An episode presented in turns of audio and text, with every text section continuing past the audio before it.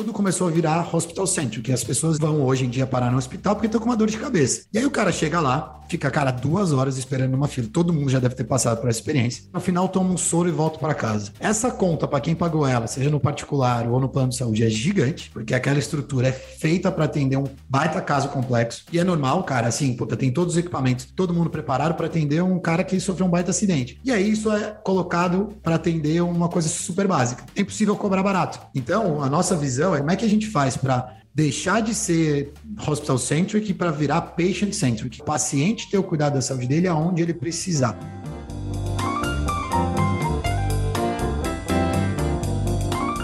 Olá, olá! Está começando mais uma edição do Canary Cast. Eu sou Bruno Capelas, líder de comunicação, e estou muito animado para mais um papo aqui no nosso podcast. Primeiro, para apresentar a bancada, quem divide o papo comigo hoje é o Marcos Toledo, Managing Partner do Canary. E aí, Marcos, tudo bom? Ah, tudo bem? Prazer estar aqui, animado com esse papo aqui com o Fernando. O Marcos já chegou dando spoiler da bancada. Quem é o nosso convidado hoje é o Fernando Pares, que é CEO e co-founder da Exalab, que está revolucionando o mercado de medicina diagnóstica aqui no Brasil. E aí, Fernando, tudo bem? Capelas, tudo bom? Marcos, ótimo estar aqui com vocês hoje também, super animado para a conversa. Fernando tem uma, uma longa trajetória empreendendo em saúde, junto com o irmão dele, o Davi, e a Isaleb foi um investimento que a gente fez em 2021, foi super legal, a gente está super orgulhoso da trajetória deles. Fernando, acho que eu queria que você começasse esse papo falando um pouquinho dos primeiros passos de empreender, tanto na primeira experiência de vocês, que foi a Valdoc, quanto voltar a empreender na Isaleb. Né? Queria entender um pouco de onde veio esse drive e, no teu caso, empreender em saúde, mesmo não sendo da área de saúde. Boa, Capelas. Apesar de eu não ser médico, eu sou economista de formação, eu vivo na área de saúde desde sempre. Minha família tinha laboratório, laboratório tradicional aqui em São Paulo, desde 1990. Eu nasci dentro de um laboratório, basicamente. Vivi todos os dias da minha,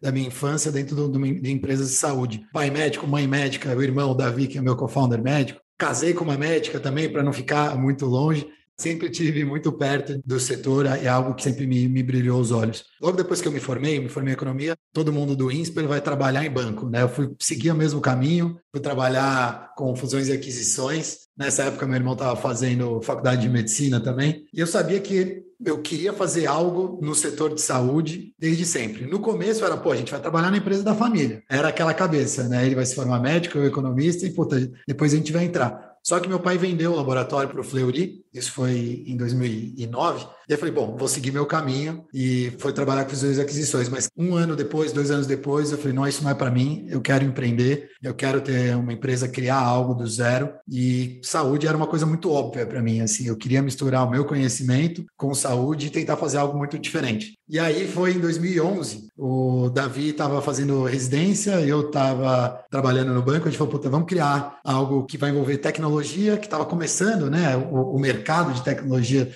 de fato no país, mas em saúde. E aí a gente foi estudar e a gente viu uma empresa nos Estados Unidos que chamava ZocDoc, que fazia agendamento de consulta online. 2011, né? Eu tinha, cara, 20 anos, 21 anos, eu tava, eh, achava que tudo era muito fácil. E eu falei, bom, lá os caras estão valendo um bilhão de dólares, vamos embora, a gente vai ser o Facebook daqui na área de saúde, vamos fazer a mesma coisa. Começamos a Valdoc, cara, com aquele sonho, sem saber absolutamente nada do que estava acontecendo. Mas, puta, foi uma experiência incrível para a gente. Quando a gente lançou a Valdoc, ele começou com também um sistema de agendamento de consulta online para médicos e pacientes. Era isso que a gente começou a fazer lá atrás. Só que, puto, o mercado do Brasil era completamente diferente do mercado dos Estados Unidos. A gente não estava preparado para um sistema de agendamento de consulta online, porque os médicos usavam literalmente papel e caneta, assim, para fazer agendamento. Então, não tinha conexão entre o mundo online com o mundo offline. E junto com a gente, na época, saíram várias empresas, o pessoal da Rocket investiu nisso também aqui no país, estava meio que na onda, assim, né? Foi uma experiência muito legal que logo de primeira a gente, puta, estamos na corrida do Grupom de novo aqui, Peixe Urbano, um monte de gente saindo, caramba, é muito legal. E rapidamente a gente viu que não era nada disso, assim, era muito difícil conseguir escalar aquele, naquele negócio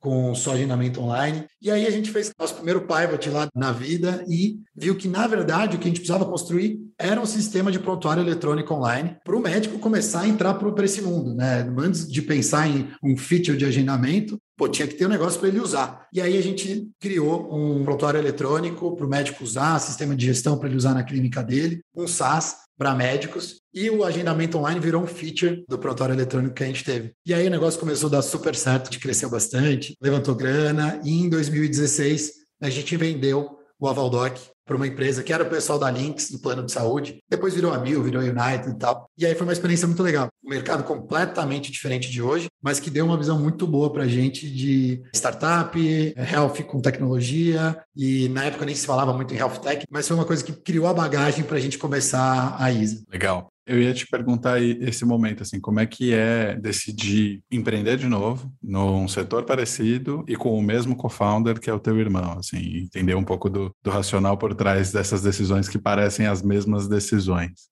Não é nada fácil, cara, óbvio. Assim, quando a gente vendeu, foi super legal para a gente pessoalmente. O Davi, logo que vendeu, ele queria ter uma visão de negócio. Ele brinca, ele falou, pô, não sabia nem o que era um DRE na época, né? Então ele falou, cara, não dá. E aí ele foi fazer o MBA dele lá em, em Harvard, para ele ter essa visão de negócio, e eu fiquei aqui. Legal, fiquei na empresa que comprou a gente é, por um tempo, né, que a gente tinha lá de lockup. Falei, cara, interessante, mas o que, que, vai ser meu próximo passo? O que, que, que, eu vou fazer? E a relação minha com o Davi, cara, é ótima. Assim, a gente tem perfis muito complementares, a gente tem pensamentos muito iguais em algumas coisas e muito diferentes em outras, o que traz uma, uma visão muito boa quando a gente vai executar alguma coisa. Assim. E a gente ficou conversando e falou: o que a gente vai fazer depois? Você está aí, eu estou aqui, qual que é o próximo passo? E uma coisa muito lógica para a gente foi que o setor de saúde, ele ainda é nada, nada, nada inovador. Tem muita coisa, cara, feita igualzinho era há muitos anos atrás, né? Disrupção de mercado é uma coisa que em saúde ainda não se vê, né? Muito menos na, na época. Agora que tem muita coisa legal acontecendo. Isso era 2016, 2017. A gente falou, puta, vamos fazer de novo algo em saúde, vamos envolver tecnologia nisso, mas dessa vez a gente vai mirar um problema ainda maior, que seja uma coisa mais transformacional, assim, na nossa cabeça. Puta, era muito legal fazer agendamento de consulta online, prontuário eletrônico e tal, mas não era algo que realmente, na nossa visão, mudava o mercado de saúde completamente. E aí, quando a gente foi estudar o que fazer na próxima, a gente falou, vamos atacar o mercado giga, e vamos atacar um mercado que precisa de inovação. Vamos estudar, cara, óbvio, pelo histórico da família, a primeira coisa, mercado de medicina diagnóstica. É aí onde a gente vai atacar primeiro na nossa cabeça, sempre com um objetivo, que é o objetivo da ISA até hoje, Capelas, é, cara, como é que a gente leva a saúde onde o paciente precisa? Essa era, era a nossa cabeça, dar mais acesso à saúde de qualidade para milhares de brasileiros, milhões de brasileiros. E aí, cara, foi uma coisa meio que direto. Vamos continuar, vamos fazer algo, vamos entrar no mercado de medicina diagnóstica, super pulverizado, né? Não sei se todo mundo sabe isso, mas até hoje, o mercado de medicina diagnóstica é muito pulverizado. Os grandes não têm um share muito grande do mercado. Na época era menos de 25% do que eles tinham quando a gente começou, e não só em medicina diagnóstica, mas no, próprio na parte de hospital, na medicina complementar como um todo, assim. Foi essa a lógica do que a gente quis construir. Vamos envolver todo o conhecimento que a gente tem de saúde, de tecnologia e vamos atacar um problema gigante e fazer algo muito diferente para mudar o mercado. Legal. E, Fernando, nesse começo de ISA, né? Eu lembro quando a gente começou a conversar até lá atrás, vocês também foram mudando um pouquinho a visão de como fazer um negócio escalável de fato, né? E digital de fato. Não começou assim, né? Começou pensando em usar a tecnologia e como dar acesso, mas acho que vocês foram mudando um pouco o modelo. Acho que seria legal se puder contar pra gente. E eu não sei se isso também, me queria explorar isso com você, se isso tem alguma relação com a tua última experiência, com a tua experiência anterior, que vocês cresceram, foram bem, mas venderam. E eu lembro quando a gente se conheceu, você começou a contar a história, você estava com a cabeça de, agora eu quero fazer um negócio muito maior. Então, acho que se você puder dividir um pouco isso com a gente. Seria ótimo. Quando a gente começou, eu lembro dessa conversa, eu repito ela bastante. Fui conversar com meu pai, né? E aí, pai, como é que é ter laboratório tradicional? Como é que foi? Não sei o quê. E aí, a primeira coisa que a gente percebeu, saúde, não existe go fast and break things, principalmente quando você está lidando diretamente com a vida de pacientes, de pessoas. E aí a gente falou, bom, legal, a gente quer fazer algo muito diferente, mas a primeira coisa que a gente precisa fazer é ter o básico, é ter uma estrutura para construir algo em cima. E a primeira coisa que a gente fez foi comprar um laboratório de medicina diagnóstica tradicional pequeno em São Caetano. Foi a primeira coisa que a gente fez para começar. Isso foi em dezembro de 2017, quando a gente de fato começou. A gente começou a, a fazer isso, a gente fez alguns M&As de laboratórios pequenos para ter uma estrutura e, como você bem pontuou, Marcos, a gente viu e falou, cara, legal, aqui tem um caminho interessante, dá para a gente fazer um play de pegar esses laboratórios pequenos e médios, colocar tecnologia para atender o paciente mais rápido e tal, e fazer algo legal Só que, qual que era o caminho óbvio desse trajeto? É, pô, vou ter algumas unidades, vou ter alguma coisa bem legal, diferentezinha, e aí, pô, daqui a alguns anos eu vou vender para uma DASA, para um Fleury, para um Pardini, vou ganhar dinheiro, super legal, óbvio, mas, de novo, não era algo que ia ser super transformacional, assim, que ia disruptar o mercado na nossa visão. E aí a gente começou a buscar, principalmente depois, Davi se formou lá nos Estados Unidos e, cara, começou a olhar o que estava acontecendo lá fora. E lá fora, a descentralização, né, deixar de ser hospital-centric, né, de deixar de ir até um prédio para ter que cuidar da tua saúde, começou a pegar muito forte. Tem um vídeo muito famoso lá da A16Z, que é o Healthcare Has Left the Building. E falou, esse é o caminho que a gente tem que seguir para, de fato, conseguir fazer algo muito grande, fazer algo muito diferente e levar saúde de qualidade para todo mundo, o Brasil inteiro, e não só juntar esses pequenos e médios laboratórios tradicionais. E aí, cara, também quase como um outro pilot, assim, a gente começou a olhar para a casa do paciente tirar os pacientes das unidades e levar o cuidado até eles. E aí começou o principal modelo de negócios hoje da ISA, nesse momento que a gente começou a flipar. Isso foi um pouquinho antes da pandemia. Então teve uma boa dose de sorte ali também no timing quando a gente começou a fazer isso. Legal. Eu ia entrar mais profundo no modelo de negócios, eu sei que é uma questão que você adora responder, porque é um conjunto de peças que é muito interessante e é uma, uma solução bem sui generis a que vocês bolaram. Então, você puder dividir um pouco para a gente como é que funciona, e acho que é legal falar isso tanto do ponto de vista da ISA quanto do ponto de vista do paciente, que é que acontece. Quando a gente começou a mudar e levar a saúde até a casa do paciente, a primeira coisa que a gente fez foi fazer como todo mundo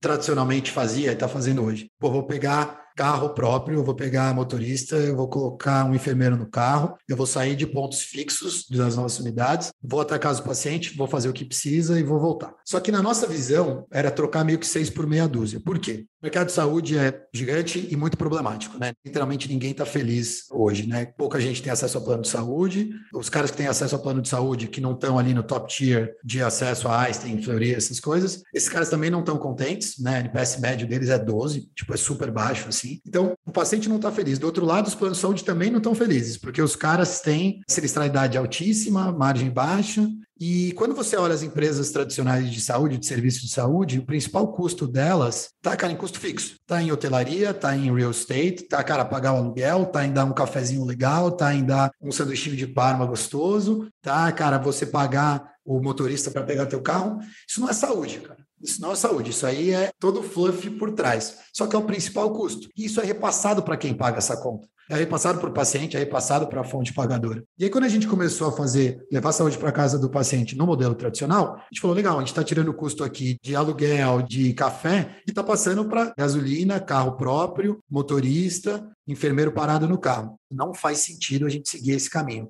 A gente precisa buscar uma solução que seja muito mais eficiente, muito mais escalável, muito mais rápido. E aí, a gente foi olhar e olhou para o mercado e falou: existem 2 milhões e meio de brasileiros, mais de 1% da nossa população, que tem formação em enfermagem, é o técnico de enfermagem, auxiliar, o enfermeiro, biomédicos. Esses caras estão preparados para fazer um atendimento do paciente, tecnicamente, só que eles são muito pouco valorizados. Ninguém olha direito para eles, eles são muito mal pagos, infelizmente, e eles estão muito bem distribuídos no Brasil inteiro, diferente de médico que é concentrado e tal. Então a gente falou, cara, puta, se a gente conseguir conectar todas essas pontas, tirar todos esses custos fixos da jogada e fazer algo diferente com tecnologia para conectar todo mundo de uma forma super eficiente, tem algo muito legal para a gente fazer aí, onde literalmente a gente vai conseguir pôr ganha, ganha, ganha para todo mundo. A gente vai conseguir ser muito mais barato, 30%, 50% mais barato que um laboratório mediano, que um hospital, porque a gente não tem todos esses custos fixos, e ao mesmo tempo a gente vai conseguir conseguir manter uma margem, um Union Economics super positivo, fazendo com que o nosso ISA, que é esse profissional de saúde independente, meio que no modelo Uber assim, ganhar quatro vezes mais do que ele ganharia trabalhando num emprego tradicional. E, puta, levando o cuidado, que é o cara mais importante, que é o paciente na ponta, para ele de uma forma muito mais legal, muito mais rápida. Não só super conveniente na casa dele, mas, cara, às vezes quase real time, porque eu tenho ISAs espalhados por várias regiões onde a gente está atuando, que saem de diversos pontos. Então, eu consigo chegar na casa do, do nosso paciente de uma forma muito mais barata para quem está pagando essa conta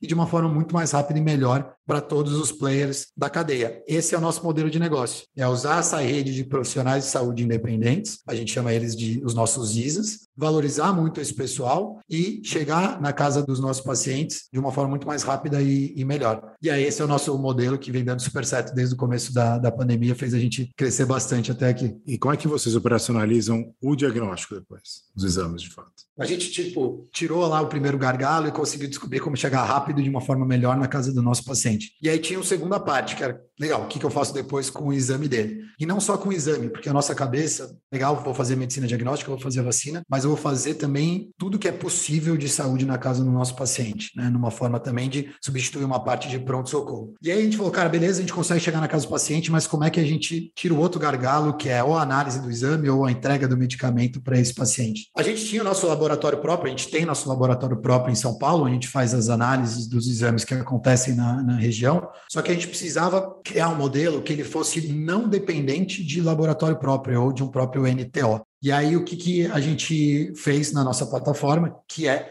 conectar não só os pacientes e os ISAs, mas também conectar com laboratórios para fazer essa análise. E usar uma outra rede separada, que são redes de biocondutores, que é uma rede de logística preparada para transporte de material biológico, né, que vai conectar também com os ISAs e interceptar os ISAs em momentos da rota dele, para ou entregar um medicamento ou coletar um material de sangue e levar até as áreas de análise. Com isso, a gente consegue também diminuir demais o custo de logística e criar essa eficiência que eu te falei. O nosso ISA ele fica preocupado em atender o paciente. Todo o resto é feito para essa nossa plataforma que conecta com prestadores de logística e com locais de, de análise ou com farmácias para pegar o, o, medicamento que vai ser aplicado no paciente lá na casa dele. E aí em São Paulo a gente usa o nosso próprio centro de, de análise, porque isso dá uma vantagem de tempo, de resultado para o paciente, mas em todos os outros seis estados onde a gente está atuando, a gente usa laboratórios parceiros que fazem a análise para a gente. Isso dá essa possibilidade nossa de conseguir ter uma escalabilidade muito rápida e ser muito asset light, não precisar investir em capex ou ser, ser super people heavy assim. Tem uma coisa que você falou que eu acho que é muito legal, que é não dá para crescer rápido, não dá para go fast and break things em saúde. Mas ao mesmo tempo vocês estão crescendo rápido, estão fazendo esse modelo que ele é super intrincado e eu acho que ele não daria certo e ele é super intrincado também muito por conta do cuidado com a saúde, né? Você não está levando um pacote de comida, você está levando um exame que dependendo de como ele for transportado vai dar errado e a amostra se perde. Eu queria conectar isso com uma coisa que é uma pergunta que sempre fica na minha cabeça quando a gente fala com o pessoal de health tech, que é tem gente que tem um founder técnico da área de saúde, tem gente que não tem. Como é que é para você ter um founder técnico do seu lado e o quanto isso ajuda nos aprendizados, nesses testes que vocês têm que fazer para refinar o modelo? O quanto ele é importante ou poderia ter sido outro founder menos técnico, não especializado em saúde? Ótimo, vou dividir aqui só a resposta em duas. Quando eu falo lá do, não dá para go fast and break things, o mais importante é não dá para break things, go fast dá. Só que você precisa, tipo, saber exatamente como crescer primeiro. O negócio é que tem que testar muito, muito bem aquela rodinha até você descobrir como é que ela está funcionando bem. Pô, você descobriu, você destravou, puta, legal, eu sei como conectar com o paciente, eu sei como é que eu conecto com todas essas pontas, agora eu posso acelerar. Porque aí eu sei que eu não estou criando nenhum dano para o meu paciente ali na ponta. Então, acho que o mais importante, você tem que ter um tempo de maturação para você aprender.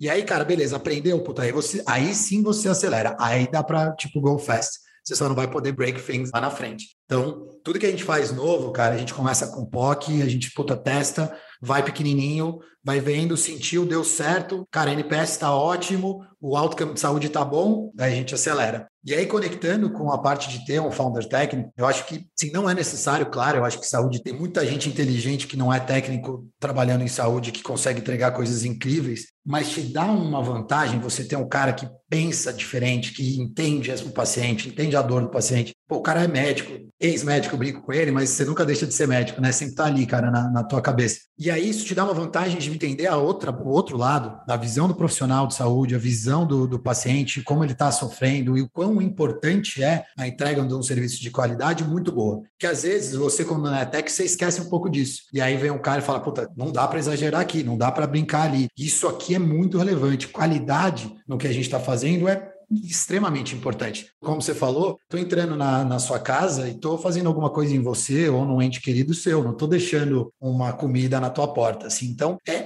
essencial a qualidade em tudo que a gente está fazendo, cara. Não dá para brincar. Processos em tudo que a gente faz, desde medir temperatura de tudo que está acontecendo, o treinamento que o Isa recebe antes de ele, ele ir na casa, toda essa parte é muito, muito importante. E isso é muito legal ter um founder técnico, ter o Davi do lado, que ele é sempre esse cara que vai puxing a gente, assim, para nunca deixar esquecer. Se você não tem, cara, você precisa se educar muito bem para não deixar isso passar desapercebido, assim. Eu queria que também falasse um pouco desses aprendizados de escala. Como é que você sabe qual é a hora certa de, beleza, fechou e posso escalar? E até um pouco de, putz, coisas que vocês acharam que ia dar certo e não funcionaram e aprendizados no meio desse processo de teste. O que a gente faz aqui é, é baseado em KPIs previamente estudados, né? Então, o que, que a gente faz? Assim, puta, legal, o que, que a gente espera dessa POC? O que, que a gente espera desse serviço? O que, que a gente espera que esses indicadores vão acontecer quando a gente aumentar X número de vidas, ou X número de ISAs? E aí a gente fica vendo isso para medir se está dando certo ou não. Então, todas essas nossas POCs, tem um negócio que a gente faz previamente, legal, isso é o que a gente está esperando aqui, mas óbvio que várias coisas aparecem que a gente não estava esperando no meio do caminho, a gente tem que se adaptar. Mas o mais importante na nossa visão é planejar o círculo do que vai acontecer, é um teste de um mês, é um teste de dois meses, quais são os indicadores que a gente espera, e aí vai medindo isso rapidamente. Cara, tem que ser adaptável, né? A gente está num mercado que ninguém nunca fez o que a gente está fazendo, como a gente fala direto, mercado pouco disruptado, que tem que ter inovação. Então, várias coisas vão aparecendo, e aí vários aprendizados, com certeza, assim, que a gente vai tendo ao longo do caminho. E aí que você falou de escala, a primeira coisa que a gente foi obrigado a fazer era teste de Covid em larga escala, porque estava no meio da pandemia, todo mundo em casa, chamando a gente para ir na casa deles fazer teste de Covid. Não sei se vocês vão lembrar, mas no começo os testes eram malucos, assim. Era aquele testezinho de farmácia que ninguém tinha testado antes e era só por sangue, né? Não era nem suave na época, não era suave nasal, era teste de ponta de dedo para ver se o cara tinha anticorpo, não tinha. E a gente teve que ir aprendendo no meio do caminho, falar, cara, qual que é o teste bom, qual que não é o teste bom. E aí a gente ficava testando isso muito em casa. Então a gente, todo teste novo que saía, porra, vai, vamos juntar lá,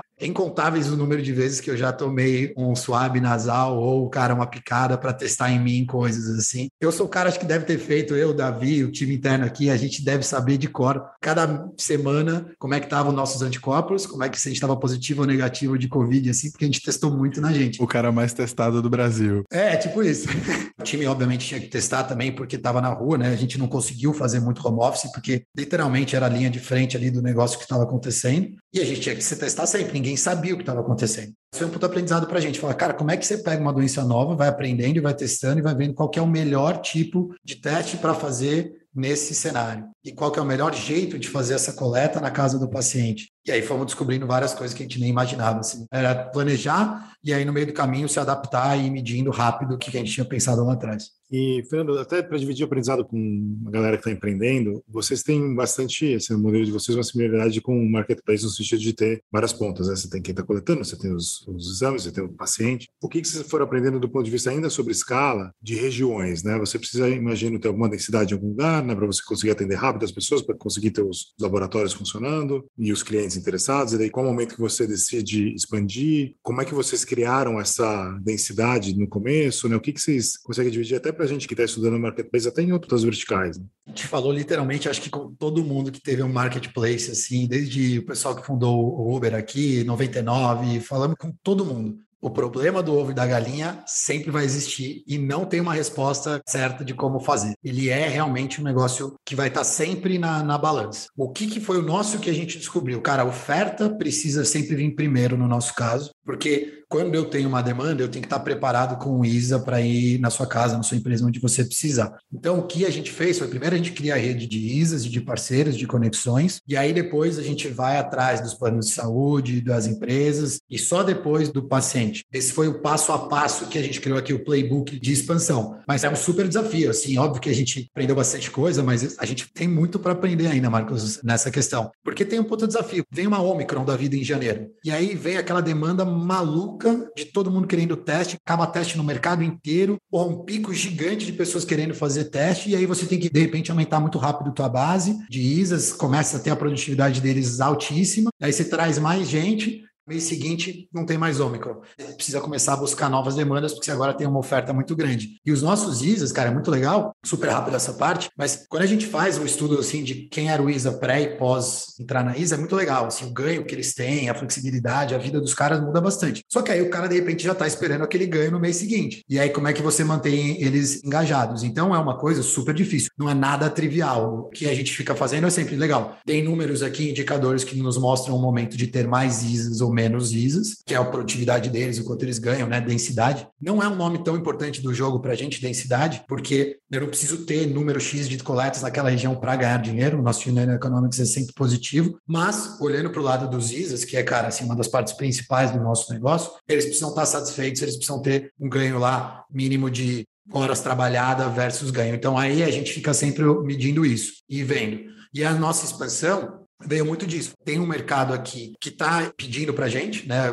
principalmente o mercado de convênios e empresas que estavam falando, cara, puta, me atende em tal lugar, eu estou com gente em home office, você consegue levar a ISA para BH tal, meio que demandou isso para gente. E aí teve toda essa descoberta de qual é o playbook de expansão ideal para você começar. Depois que ele é criado, fica um pouco mais fácil. E aí você já sabe qual é o passo 1, um, passo 2, passo 3, passo 4, qual é o gargalo que você tem que destravar para trazer mais ISAs, depois para trazer mais demanda. E aí fica um pouco mais, mais fácil de acelerar. Mas a gente ainda está muito no início da jornada, tem muita, muita, muita coisa para a gente aprender. Eu ia falar justamente dessa coisa de gerar demanda, porque o que vocês criaram é uma estrutura muito interessante que funciona para exame, funciona para aplicar uma vacina, funciona para teste, funciona para uma série de outros procedimentos que você tem que levar a medicina na casa das pessoas. O que é que se enxerga de playbook de futuro e aí visão de longo prazo? Do que, que dá para fazer na casa das pessoas em termos de medicina? E acho que mudar um pouco essa lógica de real estate que tem muito na, na indústria de saúde. A gente lançou um produto, ele ainda está, como eu falei para vocês, na Impoc, então assim, nem tem B2C direto, que é o que a gente chama aqui de ISACare. 70% das demandas de um pronto-socorro, de um pronto-atendimento, poderiam ser resolvidas em casa por um ISA. Então a nossa visão de longo prazo, Capelas, é tudo que é possível ser feito em casa de saúde a gente vai fazer para melhorar a saúde, melhorar acesso e melhorar todos os custos da cadeia. A saúde ela era descentralizada começou assim, né? O médico em casa, lá atrás, não sei o que. Aí o que, que foi evoluindo? Surgiram os hospitais que eram feitos, e na verdade eles são feitos, para atender, cara, demandas complexas para atender um cara que está tendo uma parada, que sofreu um acidente. Tem uma estrutura inteira ali num pronto-socorro ou num hospital para fazer cirurgia, para atender essas demandas hipercomplexas. O que, que foi acontecendo no meio do caminho? tudo começou a virar hospital centric, que as pessoas vão hoje em dia parar no hospital porque estão com uma dor de cabeça. E aí o cara chega lá, fica, cara, duas horas esperando numa fila. Todo mundo já deve ter passado por essa experiência. Pô, eu tô com uma dor de cabeça, não sei o que é, tô me sentindo mal, vou no PS, vou no PA, fico duas, três horas esperando, passo por uma triagem, faço um monte de exame, vejo um médico, no final tomo um soro e volto para casa. Essa conta, para quem pagou ela, seja no particular ou no plano de saúde, é gigante, porque aquela estrutura é feita para atender um baita caso complexo. E é normal, cara, assim, puta, tem todos os equipamentos, todo mundo preparado para atender um cara que sofreu um baita acidente. E aí isso é colocado para atender uma coisa super básica. É impossível cobrar barato, normal. Só que aí, cara, isso cria um monte de coisas horríveis. É péssima experiência para o paciente, é péssima experiência para quem está pagando essa conta, é ruim para todo mundo na cadeia. Então, a nossa visão é como é que a gente faz para deixar de ser hospital-centric para virar patient-centric. Paciente ter o cuidado da saúde dele aonde ele precisar. Então, nossa cabeça, o que dá para levar para casa dele? Legal, dá para fazer exame cardiológico em casa? Vamos fazer. Dá para fazer alguns exames de imagem em casa? Vamos fazer. Dá para levar uma parte do hospital para casa do paciente? Vamos fazer. E aí, o ISACare é muito, muito isso. A gente usa todos os nossos ISAs, os planos de saúde, os, os nossos pacientes, para, cara, você está com uma dor de cabeça? Conecta com um médico à distância, e aí a gente tem parceria com telemedicinas, a gente não tem uma telemedicina própria. Fala com a nossa central de enfermagem 24 por 7, que a gente te ajuda a conduzir o que, que você está sentindo. Precisou tomar um medicamento, precisou tomar um soro, precisou que alguém vá na sua casa medir seus sinais vitais, fazer uma atadura no machucado seu, 30 minutos, uma hora, tem um ISA na tua casa que está resolvendo o seu problema. É, a experiência é mil vezes melhor, assim, mil vezes melhor para o paciente e a conta é 10 vezes menor também. Essa é a nossa visão de futuro, assim, é deixar a saúde na mão do paciente cada vez mais e deixar de ser esse negócio, eu tenho que ir até o hospital. Isso quando você tem, né? Sem contar que o Brasil não é cidade grande só. E aí você tem lugares onde o cara tem que viajar 70 quilômetros para chegar num hospital mais perto, num laboratório, sendo que existe um ISA potencial naquela cidade que poderia atender ele ele super rápido, assim. Então, essa é a nossa visão de, de longo prazo com a Balance. Animal. É muito legal uma coisa que você falou, e eu vou aproveitar para puxar para a próxima pergunta. Falou, ah, a gente vai ter uma parceria com uma empresa de telemedicina. Vocês fazem muita parceria, e acho que isso é muito legal. Não é comum, dado o, o estágio de desenvolvimento que a ISA está hoje, empresas no mesmo estágio fazerem tantas parcerias. Queria que você falasse um pouco sobre esse racional e até contar um pouco das parcerias que vocês têm. Como é que funciona e como é que é o trabalho de estruturar isso enquanto você está testando e o parceiro também está testando? Como é que funciona esse trabalho nos bastidores? Eu acho que isso tem muito a ver com a minha primeira experiência. Assim, a gente tinha um trauma, cara, da, da primeira vez, que ninguém queria falar com ninguém. Era um monte de sistemas fechados, com pouca conexão. Isso era 2011. E todo mundo queria fazer tudo, né? Tipo, pô, eu vou dominar o mercado, vou dominar o mundo aqui. E, pô, isso me trazia muita dor de cabeça. A gente não conseguia fazer uma integração de prontuário eletrônico com outro sistema. Quando a gente começou a ISA, a gente falou, cara, a gente vai ser óbvio, seguindo tudo, todas as leis certinhas de LGPD e tudo, a gente vai ser a plataforma que vai fazer um, negócio aqui muito bem, que é levar saúde até a casa do paciente. A gente vai ser muito foda nisso, só que todo o resto eu vou conectar com quem é bom. Puta, tem tanta empresa de telemedicina ótima, para que, que eu vou fazer o meu? Me conecto com um deles. Tem tanta empresa legal, a OIA que veio aqui, né, a Esté, elas são super bons no que eles estão fazendo. Eu vou fazer uma parceria com eles, eu sou a parte de high touch dela. Eu vou lá e faço a coleta para quando ela precisar cuidar do Moiana. Como elas, tem vários, desde plano de saúde,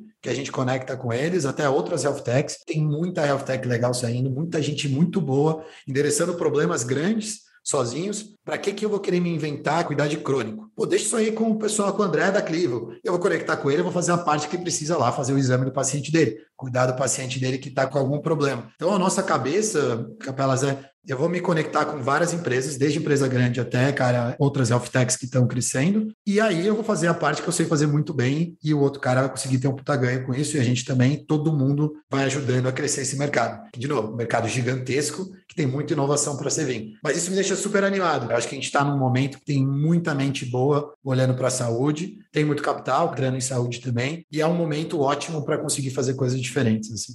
Antes do Marcos fazer a próxima pergunta, eu só vou aproveitar para fazer o Shabbat. Quem não ouviu ainda o episódio com a Esté, a Stephanie von Stad, da OIA, é um dos episódios mais legais que a gente fez nos últimos tempos. Eu sou fã daquele papo. Eu dei uma de Faustão no episódio, mas faz parte do show. Boa. Queria pegar um gancho sobre gestão aqui, né, de time e cultura. Assim, vocês estão expandindo rápido, como você falou, tem uma questão regional até, tem um monte de gente espalhada, você tem muita gente entrando no time, etc. E com culturas e origens diferentes, né? Gente que, enfim, com background né, de medicina, gente de tech, etc. O que, vocês aprenderam sobre isso? O que dá para a gente dividir aqui de aprendizado? Como executivo na ISA, esse é o meu principal papel, assim, né? De, cara, cuidar da cultura, cuidar das pessoas. E é um desafio gigantesco, né, cara? A gente, puta, saiu lá, tinha 50, 60 pessoas no time, a gente tem agora mais de 250, cresceu bastante. E é um puta desafio, cara. Como é que eu passo a minha visão e como é que o cara da ponta passa as descobertas que ele tá tendo, porque, de fato, puta,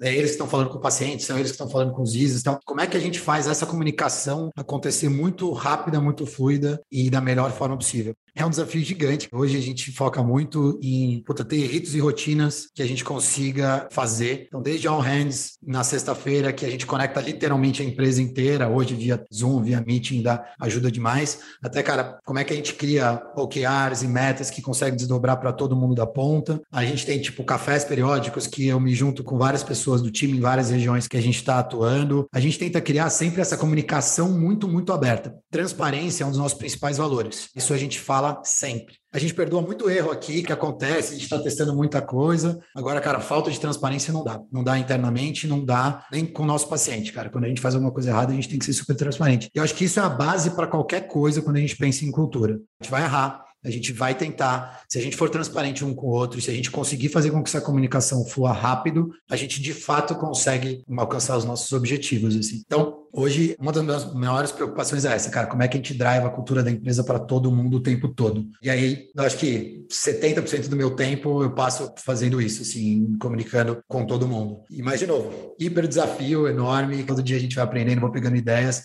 Eu gosto muito de ler, Eu gosto muito de falar com pessoas que já fizeram e descobrir, cara, como que estão sendo os melhores, melhores jeitos, principalmente aí com pandemia, é, de fazer essa comunicação em massa com todo mundo. Assim. E além de comunicação, tem algum tipo de ritual, alguma coisa que vocês estão fazendo para se encontrar ao vivo? Eu sempre faço visitas uma vez por semana, eu separo lá das 8 às 10 da manhã que eu vou para algum hub nosso, que eu passo, eu converso com o time. Além disso, tem esses cafés periódicos, que a gente junta algumas pessoas de vários lugares, toma um café, bate um papo, é estruturado, né, com perguntas e tal. No próprio All Hands, a primeira parte do All Hands que eu tenho são perguntas e respostas. Então, qualquer um da empresa pode me mandar uma pergunta, eu, eu tenho que responder. Aí a gente começou, no começo podia ser anônimo, aí depois deixou de ser anônimo, porque, cara, faz parte do nosso negócio de transparência, então não precisa ter medo de falar o que, que é assim. E aí tem lá essas perguntas. Uma outra coisa que a gente faz também é, uma vez por mês, a gente tem um negócio que a gente chama aqui de Isa Day, que é todo mundo do time ao longo do tempo, não é todo mundo de uma vez, é passar pela pele do outro. Desde como é que é ser um Isa, e aí você vai para a rua com o Isa e passa o dia com o cara no carro dele, indo de casa em casa, até como é que é você ser um guardião que cuida dos ISAs, ou você tá lá atendendo um paciente, você ser um enfermeiro, você ser alguém da área financeira, e a gente faz essas trocas. E eu participo disso também, eu vou para a rua com os caras, e é muito legal, assim, isso dá uma visão, primeiro que mostra uma importância gigante para todas as áreas, e segundo, dá uma visão animal você fala, caramba, putas, você, todo dia você tem que pegar esse papelzinho aqui e fazer isso, cara, que insano, vamos mudar isso aqui agora, assim, sabe? E não só meu, um monte de gente, o cara do comercial, de repente vai pra rua e fala, meu Deus, eu não posso vender isso. E aí isso dá uma visão muito legal, assim, consegue dar uma unidade muito boa pro time. Isso é animal. É uma experiência de se colocar no lugar do outro, né? Que é empatia, que acho que é básico para a saúde. Então, super legal. Fernando, a gente está chegando no final e você vai passar pelo ritual de responder as perguntas clássicas do Canary Cast. E uma que a gente gosta muito de fazer aqui é a pergunta sobre quais são as métricas que vocês são obcecados na ISO. Assim, a gente só imagina que você tem muita métrica de muita coisa, mas qual é aquela que você fala, putz, essa aqui eu preciso cuidar para dar tudo certo. Essa aqui é o que tira o teu sono de manhã. NPS, com certeza. O paciente está no centro de tudo que a gente faz. Tem CSAT, tem várias métricas dentro depois dela que a gente olha assim, mas, cara, a, a estrela norte nossa aqui é NPS, a qualidade do que, o que a gente está fazendo, de quanto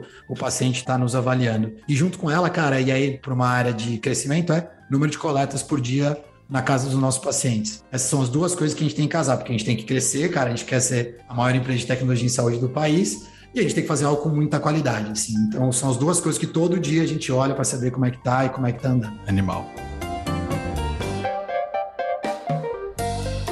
E agora, chegando perto do fim, eu sempre gosto de agradecer antes da gente fazer a perguntinha engraçadinha do final, mas queria super te agradecer, Fernando, pelo papo. Foi ótimo. Eu adoro a maneira como vocês pensam o negócio, eu acho super inspirador. O Playbook de crescimento foi super legal ver você dividindo um pouco aqui com a gente. Eu queria também agradecer, Fernando, obrigadão. Super aula aqui sobre não só sobre o setor, mas sobre o modelo. Obrigado mesmo. Então, super, super animado e honrados de estar aí com você nessa jornada. Capelas Toledo, é, Marcos, cara, obrigado. Puta, eu, eu, eu, escutava o Canary Cast, escuto ainda, óbvio, mas escutava muito antes de ter o Canary já né, como investidor. E tô muito feliz de hoje estar aqui conversando com vocês. Assim, era um negócio que eu ficava escutando à noite ali antes de, antes de dormir. E, cara, puta honra estar falando com vocês também. Obrigado. Animal. Pra gente fechar aquela pergunta engraçadinha, mas descontraída do final, a Isa faz exames, também aplica vacinas. Se você pudesse inventar uma vacina contra um problema, qualquer problema, não só de saúde, qual seria essa vacina? Obviamente eu vou responder por causa do mercado de saúde, cara, é o que a gente pensa o dia inteiro assim. Era uma vacina que conseguisse dar acesso de verdade para um cuidado de saúde de qualidade. Cara, a gente esquece o como o país é. Às vezes a gente tá vivendo o nosso dia a dia aqui, a gente acha que, puta, o cara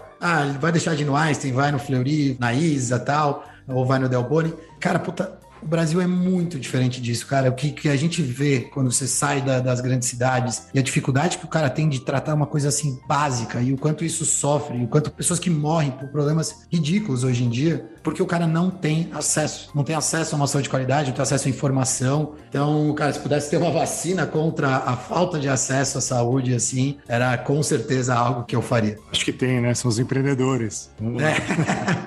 Boa. Estamos lutando todo dia para isso, cara. Muita gente boa. Fernando, mais uma vez, super, super obrigado. Obrigado pelo papo, obrigado pela aula. Prazer ter você aqui no Canarycast. Capelas Marcos, cara, muito obrigado, gente. Foi, foi ótimo.